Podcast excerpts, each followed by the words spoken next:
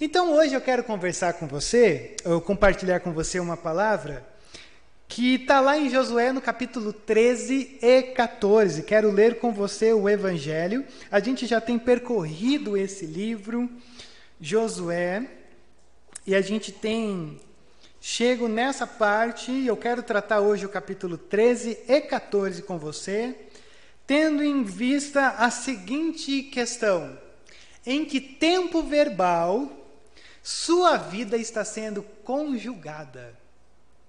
Em que tempo verbal a sua vida está sendo conjugada? A gente não vai ler o texto, primeiro porque, se você dá uma olhada no texto, você vai perceber que ele é longo. Então, eu quero que você tenha algumas coisas em mente até aqui, para você entendendo aonde a gente vai chegar. Quando a gente olha para o livro de Josué, é como se do capítulo 1 a 12 a gente tivesse um homem comum com um trabalho incomum. Essa coisa das conquistas milagrosas, das vitórias, essas coisas assim que, que são extraordinárias. E tudo isso acontece através de pessoas e homens comuns. Isso é nítido. Do 1 ao 12 é isso: é um homem comum com um trabalho incomum. Quando a gente olha para o capítulo 13 até o 21, é como se fosse um homem comum fazendo um trabalho comum. Meio que o tom muda da coisa.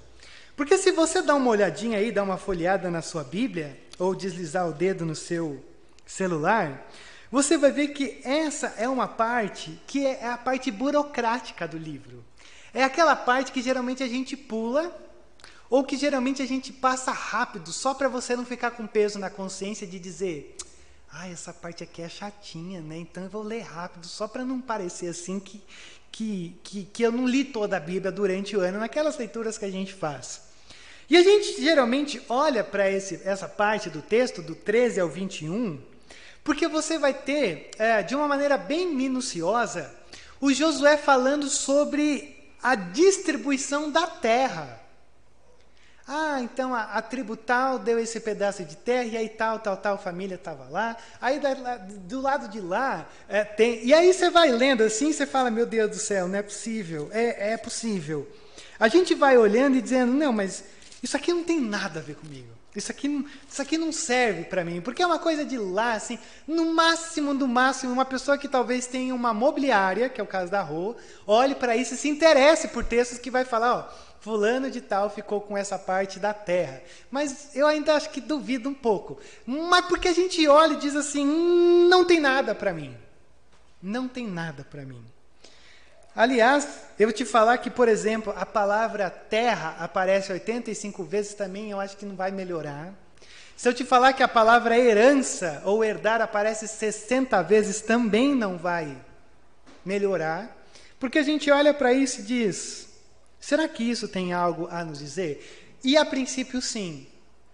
Sabe por quê? Porque quando a gente olha para isso e se pergunta: por que, que essa parte do livro é cheia de detalhes? E não faz sentido para gente, num tempo como o nosso, que não dá para você enrolar. Tipo, não dá para você ficar enroscando. Meu, vai para o ponto direto.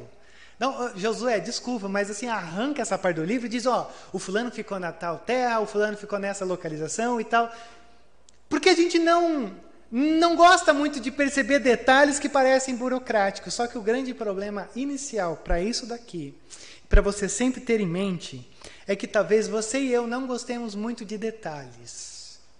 Mas nós estamos diante de um Deus de detalhes. E aquilo que muitas vezes você olha e fala assim: ah, isso é chato. Deus fala e diz: não, isso é muito importante. Porque está aqui com um propósito. E aí, hoje, pensando nisso, eu quero que você perceba uma coisa linda nisso daqui, que você não pode se deter a essa coisa das as divisões da terra. Você tem que se deter, e é onde eu vou me deter nessa noite, como o texto começa e o personagem pelo qual começa e o que Deus diz, e como o texto termina qual é o personagem que está ali e o que Deus diz. Então, presta atenção, que hoje eu quero ser breve, assim eu espero. Olha o verso primeiro do capítulo 1. Sendo Josué já velho, de idade bastante avançada, o Senhor lhe disse: Você já está velho e ainda há muita terra para ser conquistada. Aí já, já para aqui. Porque tem algumas coisas em Deus assim que eu começo a olhar e eu fico me perguntando: por que, que Deus faz isso? Primeiro, porque o texto já começa assim, do nada Deus aparece para Josué e diz: Josué, você já está velho, e eu espero que você esteja percebendo isso, mas não apenas está velho, mas ainda tem muita terra para ser conquistada. Você consegue perceber essa honestidade de Deus? Essa coisa assim, bem real. O Josué aqui, ele tem 100 anos de idade. O Josué, ele vai morrer com 110 anos de idade lá em Josué 24. E o que, que acontece? A gente olha para isso e isso parece um pouco chocante, como me soou chocante ao longo dessa semana. Por que, que Deus entra e diz: Josué, você já está no finalzinho e ainda tem terra? E eu comecei a pensar algumas coisas aqui que eu quero compartilhar com você hoje. Porque dizer que está no final não quer dizer a morte está aqui agora. Existe uma diferença entre você receber um diagnóstico de morte e você receber um, um, uma provocação de que você está próximo dela. Então, quando eu fiquei olhando para isso, eu falei: Deus, por que, que o Senhor está dizendo, Josué, você está próximo da morte? E eu separei quatro coisas. Primeiro, eu acredito que Deus diz para Josué que ele já está no finzinho, porque conforme os dias vão passando, todos nós estamos cada vez mais próximos da morte. Eu, eu, sei que isso é ruim de pensar, eu sei que isso causa uma certa ansiedade em você, se você for como eu. Só que, às vezes, compreender que a nossa vida está indo para a morte traz uma reflexão do tipo de legado que eu estou deixando. Sabe que algumas, algumas semanas atrás eu, eu, eu, eu, me encontrei com um texto, sabe esses vídeos que vocês ficam postando no WhatsApp, coisa e tal? E eu abri um, milagrosamente eu abri um, acho que foi a primeira vez na minha vida. Desculpa te decepcionar, porque sei que você manda os vídeos para a gente assistir, mas nem sempre eu consigo. E o que, que aconteceu? Eu vi um vídeo, eu não sei se era do Cortella, eu tenho quase certeza que era, e ele estava relacionado com a morte da Marília Mendonça. E o Cortella, eu assim o acho, porque eu procurei depois e não encontrei, ele falou uma coisa que eu falei assim: eu acho que a genialidade das pessoas está na coisa simples se transformar numa coisa gigante. Ele falou algo mais ou menos assim: quando você se depara com alguém que está próximo da morte, num leito de morte, é muito curioso você pensar que quando você conversa com essa pessoa, essa pessoa nunca diz assim: Olha, se eu tivesse a oportunidade de voltar a ter saúde, voltar para o meu dia a dia, sabe? Eu ia trabalhar mais. Eu ia trabalhar de sábado. Se pudesse, eu ia bater o cartão até no domingo. Olha, se eu pudesse voltar, sabe, eu teria, eu, eu, eu, buscaria comprar mais coisas, ter mais um carro mais novo, uma casa maior. Sabe, se eu pudesse voltar, eu poxa vida, eu, eu viveria de uma outra forma. E, e ele disse assim: olha, ninguém diz isso. Ninguém, se pudesse voltar, ia olhar e dizer: eu quero trabalhar mais. Se nós pudéssemos voltar de um leito de morte, geralmente a gente ia dizer assim: Poxa, eu ia passar mais tempo com a minha esposa. Eu ia passar mais tempo com os meus filhos. Poxa, eu teria ido, teria ido mais no parque, sabe? Mais no cinema. Só no cinema, comprar pipoca não dá. Nesse momento econômico que a gente está vivendo. Mas ir no cinema dá. A gente nunca diria que a gente teria geralmente a vida que a gente tem agora. A gente sempre diria que a gente teria uma outra vida do que a gente está vivendo agora. Não sei se você já parou para pensar nisso. E eu achei tão interessante, e quando eu olho para essa pergunta, eu falo, Deus, por que, que você está dizendo isso para Josué? Eu acredito que ele está dizendo isso para Josué para dizer o seguinte: que legado você está deixando para aqueles que estão ali ao teu redor? Porque quando a gente se depara com a proximidade da morte, embora seja doído, duro e, meu, não quero pensar nisso, mas isso tem que te fazer viver de uma maneira melhor. De uma maneira que você não chegue lá no final e se arrependa. Por causa que, quando a gente olha para isso, me parece que é por isso que Deus vem e fere a nossa mente, dizendo: Olha aí, que você já dobrou a metade dos anos normais de uma pessoa, então fica ligeiro, porque o que, que você vai deixar? Mas tem uma segunda coisa que eu imagino aqui, por que, que Deus faz isso? É porque talvez uh, Deus quer nos mostrar que por mais que você possa tentar fazer tudo que você quer fazer e conquistar nessa vida, sempre ficará algo. Por mais que você possa assim hoje trabalhar, não sei para quê, ah, sei, mas às vezes não entendo por que tanto. Mas assim, por mais que você possa tentar construir uma vida maravilhosa e tudo, sempre vai ficar uma coisa que você não vai conseguir conquistar. Por isso que ele diz: Josué, você já está no fim e ainda tem terra para ser conquistada. Talvez seja por isso. E talvez isso deveria trazer uma certa paz desses pesos que a gente sente nas nossas costas. Porque geralmente a gente quer agarrar o mundo e construir uma vida maravilhosa agora para minha filha, para minha esposa, para o meu lar, e não é errado isso. Só que o grande problema é você sempre vai morrer em débito, porque sempre vai faltar alguma coisa que você não conseguiu e que, sinceramente, não tem problema você não conseguir. Porque os que virão talvez tentarão e morrerão também sem conquistar aquilo que eles poderiam, deveriam e não conseguiriam conquistar. Mas tem uma terceira coisa, para não me alongar tanto, que eu acredito que é o porquê que o Senhor quer mostrar isso. É, para nós nessa, nessa noite. Porque ele está olhando para Josué, está olhando para a gente e está dizendo: Você está percebendo uma coisa? Josué está com 100 anos. E Josué ainda quer conquistar mais terra. E aí que, que a coisa começa a pegar para o nosso lado. 100 anos. Sete anos de batalha até aqui, do capítulo 1 a, a, ao, ao 11 ao 12. E agora vai ter um tempo onde vai distribuir a terra. E o Senhor diz: ainda tem terra. E o Senhor olha para Josué, e é como se Josué tivesse naquela loucuragem toda, 11, 100 anos de idade e tal. Senhor, Josué, Josué, viu? Calma, filho. Por que você está correndo tanto? Você não vai conseguir ganhar o mundo inteiro.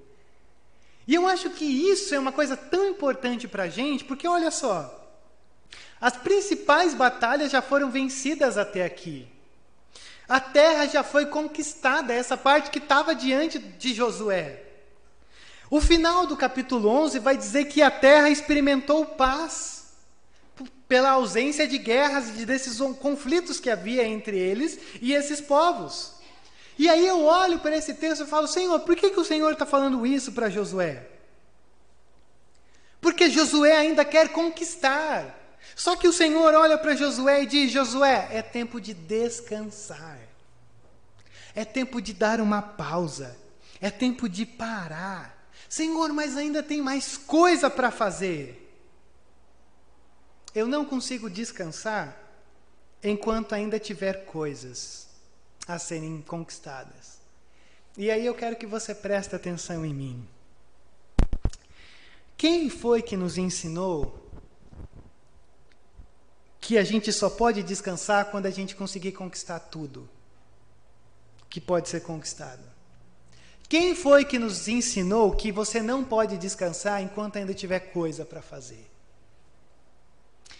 Josué, você já está indo, ainda tem coisa. Mas saiba de uma coisa: não precisa estar tá tudo em ordem para você descansar. Não precisa estar tá tudo certinho, redondinho, para você experimentar esse descanso. E essa é a primeira parte que eu quero que você guarde aí. O Senhor nos convida a descansar nele, mesmo quando ainda tiver detalhes que muitas vezes nos, nos, nos, nos empurram a se preocupar, a ansiar, a sofrer todo tipo de coisa porque a gente quer fechar todo. E aí, essa é a primeira coisa. Só que não, ó, você não pode dormir ou deixar de prestar atenção agora, porque senão você não vai entender. Você vai sair daqui dizendo assim: Rodrigo falou que não é para fazer mais nada. Não, não é isso. Se você for olhar o verso 2, olha só o que, que o texto vai dizer. E essa é a terra que resta. Todas as regiões dos filisteus e dos jesuritas. E aí você vai ter aqui. Uh, uma dezena de nome estranho, que a gente muitas vezes não sabe onde é, ou, ou a gente também não sabe nem pronunciar. E ele diz: Ó, Josué, descanse, porque ainda tem um monte de terra. E isso que é interessante. Senhor, mas como que eu posso descansar se ainda tem um monte de coisa para fazer? E aí eu preciso que você abra a sua Bíblia em Hebreus capítulo 4. Abra a sua Bíblia aí comigo. Em Hebreus capítulo 4.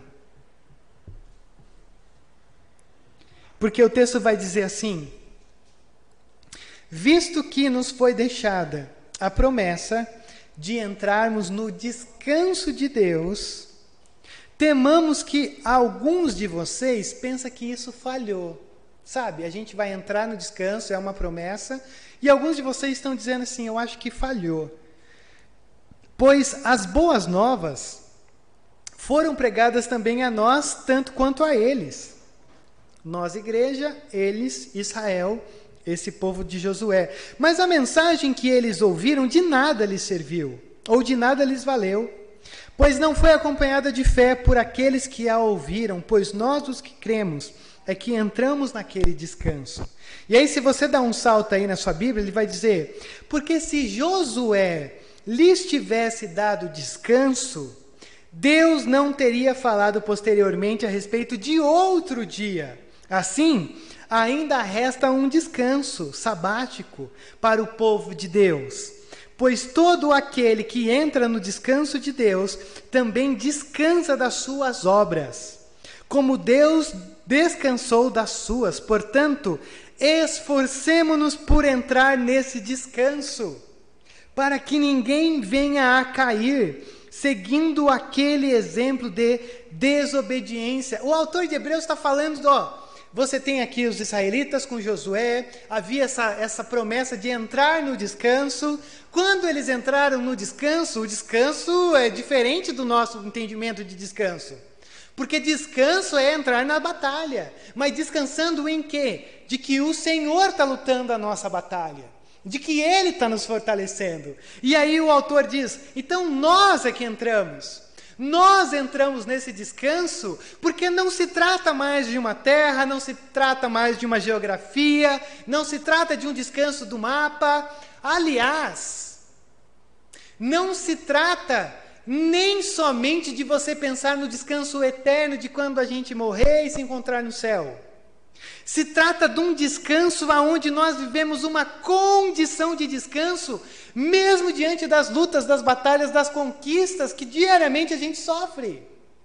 Então, quando a gente olha para esse texto, ele olha para a gente e diz: experimentem esse descanso. Porque esse descanso não é a ausência de conflitos, esse descanso não é o Senhor deixou tudo em ordem e agora o que cabe a você, a mim, é sentar, ligar algum streaming que a gente paga e ficar o dia inteiro assistindo. Não é sobre isso.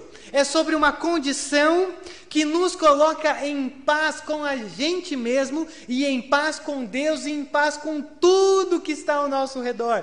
Rodrigo, mas isso é impossível? Sim. Por isso que o autor de Hebreus diz Esforcemos-nos por entrar nesse descanso. Porque não é fácil. Porque não é assim, a partir de agora eu vou descansar. Não, é esforço, é guerra, é batalha. É andar sem arrependimentos, é não querer conquistar o mundo. É alimentar esse anseio pela terra prometida, é deixar um legado para os próximos. É viver uma vida, mesmo que tenha detalhes, mas que esses detalhes não corrompam quem eu sou, para eu experimentar esse descanso que brota da cruz, trazendo um, uma paz, trazendo uma verdade sobre mim, que transcende todos os conflitos da minha semana. Todas as terras prometidas que estão aqui ao meu redor, os ambientes prometidos, que eu experimente a graça em todos eles. Só que aí a coisa vai começar a desandar aqui. Aí no verso 7 você começa com a repartição das terras. O verso 7, o verso 9. A tribo de Levi também, que não recebe uma, uma, uma terra, está no verso 14, porque eles eram os levitas. Então, eles eram aqueles que ficariam espalhados entre os israelitas, porque eles deveriam meio que fazer uma junção de nós estamos adorando enquanto vocês estão trabalhando. Então, adoração e trabalho conectados, andando juntos, para uma nação que era um sacerdócio do Senhor. Aí, verso 15, vai começar a falar da tribo de Ruben, vai falar no verso 24 de Gade. Depois, aí no, aí no verso 14, ou no capítulo 14, verso 1, a coisa já começa a entrar numa coisa que eu quero entrar mais uma vez com vocês para vocês entenderem tudo isso. Olha o capítulo 14, verso 1. Foram essas as terras que os israelitas receberam por herança em Canaã.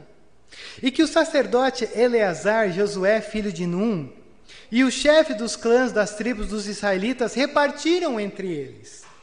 E a divisão da herança foi decidida por sorteio entre as nove tribos e meia, como o Senhor tinha ordenado por meio de Moisés.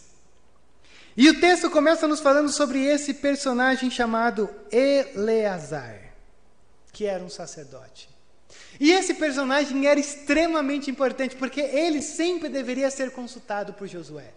Deus havia dito na lei: sempre que você for tomar uma decisão, consulte Eleazar o sacerdote, porque ele tem sabedoria vinda do alto. E aí você vai fazer menos bobagem. E o que, que é interessante? Esse cara sumiu na história. Esse cara só aparece aqui, cai de paraquedas assim, e aí Eleazar apareceu na história. E a gente olha para isso e pensa: peraí, o que, que ele estava fazendo ao longo desse período? Será que ele não estava participando das coisas? É claro que ele estava participando das coisas. Mas Eleazar é o tipo de cara que trabalha nos bastidores. E eu não sei se você já parou para pensar nisso, mas você já parou para refletir o tanto de gente que está envolvida nos bastidores para que a gente esteja aqui nesse momento? Já parou para pensar, por exemplo, que eu tenho assim, ao longo de uma semana para conseguir estudar os textos, preparar a escola dominical, mas isso é ok. Você já parou para pensar que quando a gente chega aqui, uh, o tempo está organizado porque os diáconos prepararam esse prédio? Você já parou para pensar que a equipe de louvor tem que estar tá 5 e meia aqui para ensaiar enquanto você está dando aquela dormidinha da tarde para fazer o louvor? As professoras, os professores que têm que preparar as aulas ao longo da semana para que tenha aula. Você já parou para pensar que quando a gente chega ali atrás e fala, nossa, olha o tanto de comida, alguém teve que carregar, alguém teve que contatar, alguém teve que buscar, trazer, correr para cá, para lá? Já parou para pensar o tanto de gente que trabalha nos bastidores para a gente estar tá aqui nesse momento tranquilo, com um pouquinho de calor que eu não sei o que está rolando aí, mas o tanto de coisa que está acontecendo? Quem está no online nesse momento, você sabe que tem um jovem aqui, tinha outro mais ou menos jovem, que está bem feliz por causa do Palmeiras, mas pula essa parte.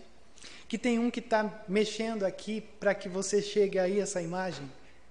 Já parou para pensar o tanto de gente que trabalha nos bastidores para que a gente possa desfrutar de tudo isso daqui? Você já parou para pensar que a igreja só funciona porque essas pessoas que muitas vezes nem são percebidas estão fazendo tudo isso, muitas vezes só para servir a mim e a você. Muita coisa está acontecendo. E, sinceramente falando, ah, a igreja só avança por causa de muita gente que trabalha nos bastidores. O pessoal que se organiza aí na reunião de terça, no ensaio de terça-feira à noite, disponibilizando um horário do tempo. Reunião de quarta-feira, as mulheres nas reuniões semanais, quinzenais, os homens. Gente, sério, tem muita coisa acontecendo. Só que aí a gente entra nessa parte final do texto, que eu espero que você entenda. Olha o verso 6. Você tem aquele, sabe aquela, imagina assim um encontro Cara, de verdade, eu fico imaginando essa cena, eu queria muito estar lá. Imagine um encontro assim de duas pessoas assim gigantes. Porque você tem o um encontro de Josué e Caleb. Depois de 40 anos. Depois de tanto tempo. 45 anos passaram. E olha só o que, que o verso 6 vai começar a dizer. Os homens de Judá vieram a Josué em Gilgal, e Caleb, filho do Quezeneu de Jefoné, lhes disse: Você sabe que o Senhor disse a Moisés, homem de Deus, em Cades Barneia, sobre mim e sobre você.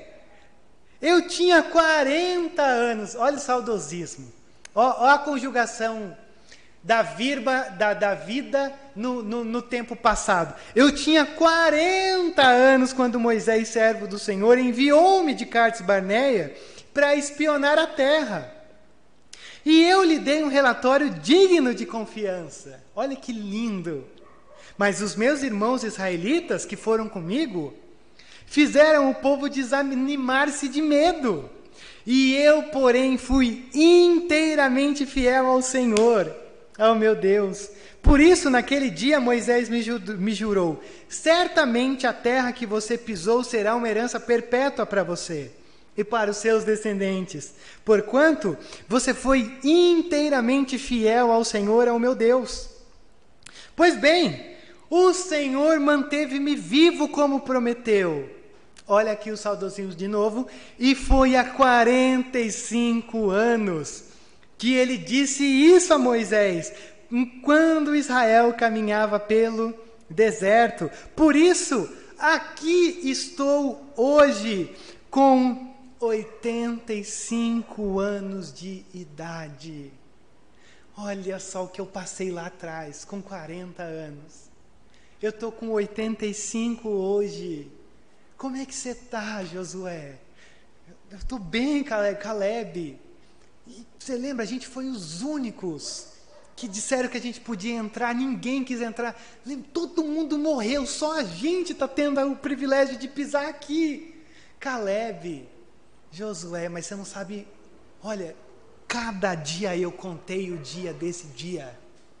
Eu esperei, eu ansiei cada dia por isso aqui, e agora eu, olha, 45 anos esperando isso daqui. E aí você segura no banco agora, porque olha só o verso 11. E eu ainda estou tão forte como no dia em que Moisés me enviou.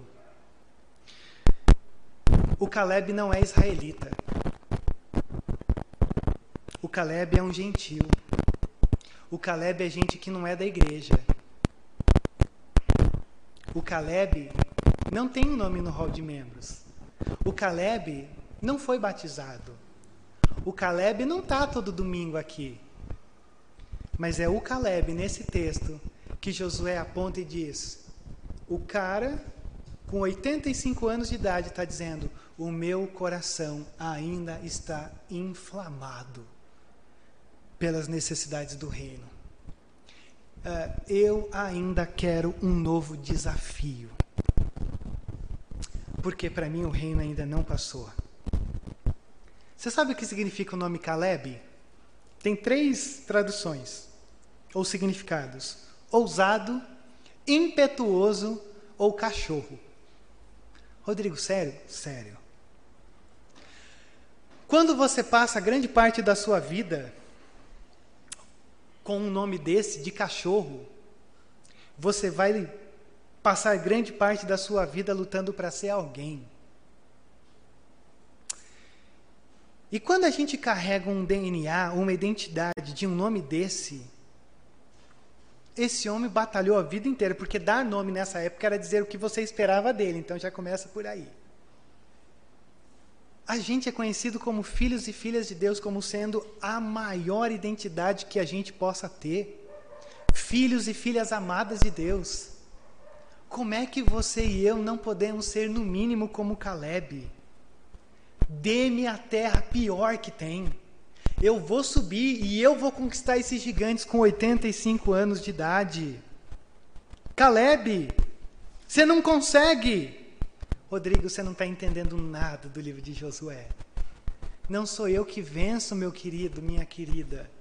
É o Senhor que faz o, o rio abrir, que faz os exércitos morrerem, que enfraquece os nossos inimigos. É o Senhor que batalha as nossas batalhas. É o Senhor que diz: a terra é de vocês, então vão para cima, vençam porque Josué acredita. E acredita tanto que o Senhor fala: Josué, dá uma pausa. Caleb acredita. E o Senhor diz: dá uma pausa? Não. O que, que o Senhor diz? Caleb viveu no passado, aprendeu com o passado. O passado sustenta a sua visão, mas ele vive no presente. Porque não existe aposentadoria cristã. Não existe. E o Caleb está pronto para uma nova aventura. Rodrigo, mas a gente não consegue conquistar gigantes. Dona Cleusa, vou ter que usar a senhora mais uma vez aqui. É, você já parou para pensar? Eu vou me referir à senhora como idosa respeitosamente, que eu nunca sei falar. O quão importantes são esses que fazem parte da nossa vida como igreja? Eu tenho certeza que qualquer um aqui, se eu falasse assim, me diga uma vez que a dona Cleusa deu uma palavra que deu no seu meio, assim. Todo mundo aqui tem uma palavra para falar, que a dona Cleusa deu. Quando eu falo. quando eu falo de subir, escalar as montanhas e enfrentar os gigantes, não é uma coisa mirabulosa. É só estar tá disponível. E aí eu já tenho que voltar para a escola dominical. Não vá para Nínive, não. Oh, meu Deus do céu! A heresia! É, não vá para Tarsis, não. O seu lugar é em Nínive. Porque a graça já está em Nínive. A graça não está lá em Tarsis. A graça não está no pé da montanha. A graça está lá nos, nos meios dos gigantes lá. Porque a batalha não é sua, a batalha não é minha. Então, encerrando, que eu já falei muito nesse dia de hoje, que era para falar 15 minutos. Eu acho que a grande questão que a gente tem aqui é, é esse convite da conjugação da nossa vida. Porque a gente tem uma tendência de ficar vivendo uma vida feliz hoje, mas pautada por aquilo que já aconteceu. E o que aconteceu foi bom para aquela época, mas já foi. O que a gente tem que começar a conjugar a nossa vida é para o presente para o que Deus está fazendo agora e o que Deus espera de cada um de vocês agora. Mas, Rodrigo, como que funciona tudo isso? A terra prometida, como eu já te disse, não é esse ambiente geográfico e para nós é o céu. Só que o Hebreus 4 ele vai falar assim, não sei se você percebeu. O autor vai dizer assim: Nós é que entramos naquela terra prometida. Ele não disse assim, nós que entraremos. Ele diz, nós que entramos nesse descanso. E o que, que isso significa? Significa que aonde a planta dos nossos pés pisarem é uma terra prometida. A terra prometida é só um símbolo. A terra prometida que precisa ser conquistada pela fé é na tua, no teu ambiente familiar, difícil. A terra prometida que precisa ser conquistada é o teu ambiente de trabalho. É talvez alguns relacionamentos, faculdade, aonde quer que você esteja, todo ambiente em que você estiver é um ambiente de terra prometida. Porque nós carregamos a terra prometida de ser uma bênção aonde quer que nós andemos. Rodrigo, mas você começou falando sobre descansar e você terminou falando sobre agir. E eu escolho qual que eu quero ser hoje. Eu quero ser Caleb, eu quero ser Josué. Lógico que todo mundo ia querer ser Josué. de ficar na frente da TV. Só que aí que eu acho que está a grande questão importante para mim e para você. O nosso papel não é ser nem Caleb e nem Josué. O nosso Caleb é ser como Cristo. Porque Cristo conquistou esse descanso e ao mesmo tempo Cristo conquistou esse id. E aí, presta atenção nisso. Você e eu como igreja, como igrejas, como igreja, a gente vai indo. Mas a gente vai indo descansando. Porque não se trata, como eu já te disse, de circunstâncias favoráveis, mas de uma paz interior que invade o nosso ser e que a partir dessa verdade você pode estar na terra que for, ela se torna uma terra prometida. Porque a graça já chegou antes de você chegar naquele lugar. Então creia nessa noite. Creia de que você carrega as boas novas de Deus para todos os impérios das trevas, dos ambientes que você vive, das dificuldades, das tensões, aonde quer que você esteja. Você é um grande precursor dessa graça, dessa luz, desse reino que nos traz essa experiência de trabalhar mas ao mesmo descansar nele. Porque o nosso trabalho é descansar nele, e descansando nele, nós trabalhamos para ele. Por isso eu quero convidar você a colocar-se em pé nesse momento, para nós orarmos, orarmos ao Senhor, buscarmos mais uma vez a sua graça sobre nós. E buscarmos, acima de tudo, o entendimento prático de tudo isso que nós ouvimos, como uma forma de nós avançarmos e criarmos essa coragem de subir essas montanhas, mesmo que tenham gigantes lá. Porque o nosso papel é ir e o papel de Deus é fazer toda a coisa acontecer. Assim, Deus, nós nos colocamos mais uma vez diante da tua presença, rendendo graças a ti por essa oportunidade e ao mesmo tempo, a Deus, agradecendo pelo capítulo 13 e 14 de Josué, porque nos fala tantas coisas. Mas eu oro a Ti para que o Teu Espírito Santo tenha conduzido todas essas verdades a uma verdade no nosso coração, que é o desafio de nos engajarmos nessa esperança de que é o Senhor quem nos conduz. O nosso papel é só subir a montanha, mas as conquistas, tudo que acontece é o Senhor quem faz. E que isso, ó Deus, traga um descanso ao nosso coração. Traga um propósito certo, traga uma visão certa. Traga uma paz certa. Para que invada o nosso ser, que no meio de tanta coisa que a gente tem, que a gente se preocupa, coisas necessárias, coisas desnecessárias, coisas que estão ao nosso alcance, coisas que estão além do nosso alcance. Nós precisamos experimentar esse descanso. Então, Deus, nós oramos para que o Teu Espírito Santo intervenha no nosso meio e nos faça sair daqui esperançosos, de que nós já possamos experimentar esse descanso, que nos esforcemos através de todas essas essas verdades que o Senhor nos inundou nessa noite, para que possamos ter essa experiência do descanso. Assim nós oramos, ó Pai, reconhecendo a nossa fragilidade, reconhecendo o nosso pecado reconhecendo, ó Pai, que constantemente o nosso entendimento de descanso foi equivocado pela nossa cultura. Uma cultura que preza por ter um momento onde a gente não faça nada, tem invadido a tua igreja. E muitos de nós se sentem amedrontados por aquilo que nos espera no futuro. Mas Deus, o Senhor é o grande Senhor da igreja. E assim nós, mesmo temerosos, descansamos de que o Senhor está conduzindo e o Senhor sabe o que faz. E entregará lá no final a tua igreja de uma maneira triunfante, para então o descanso eterno, pela qual nós desfrutaremos. Assim nós oramos e pedimos a tua bênção sobre cada um de nós nesse momento. No nome de Jesus. Amém, Deus. Amém.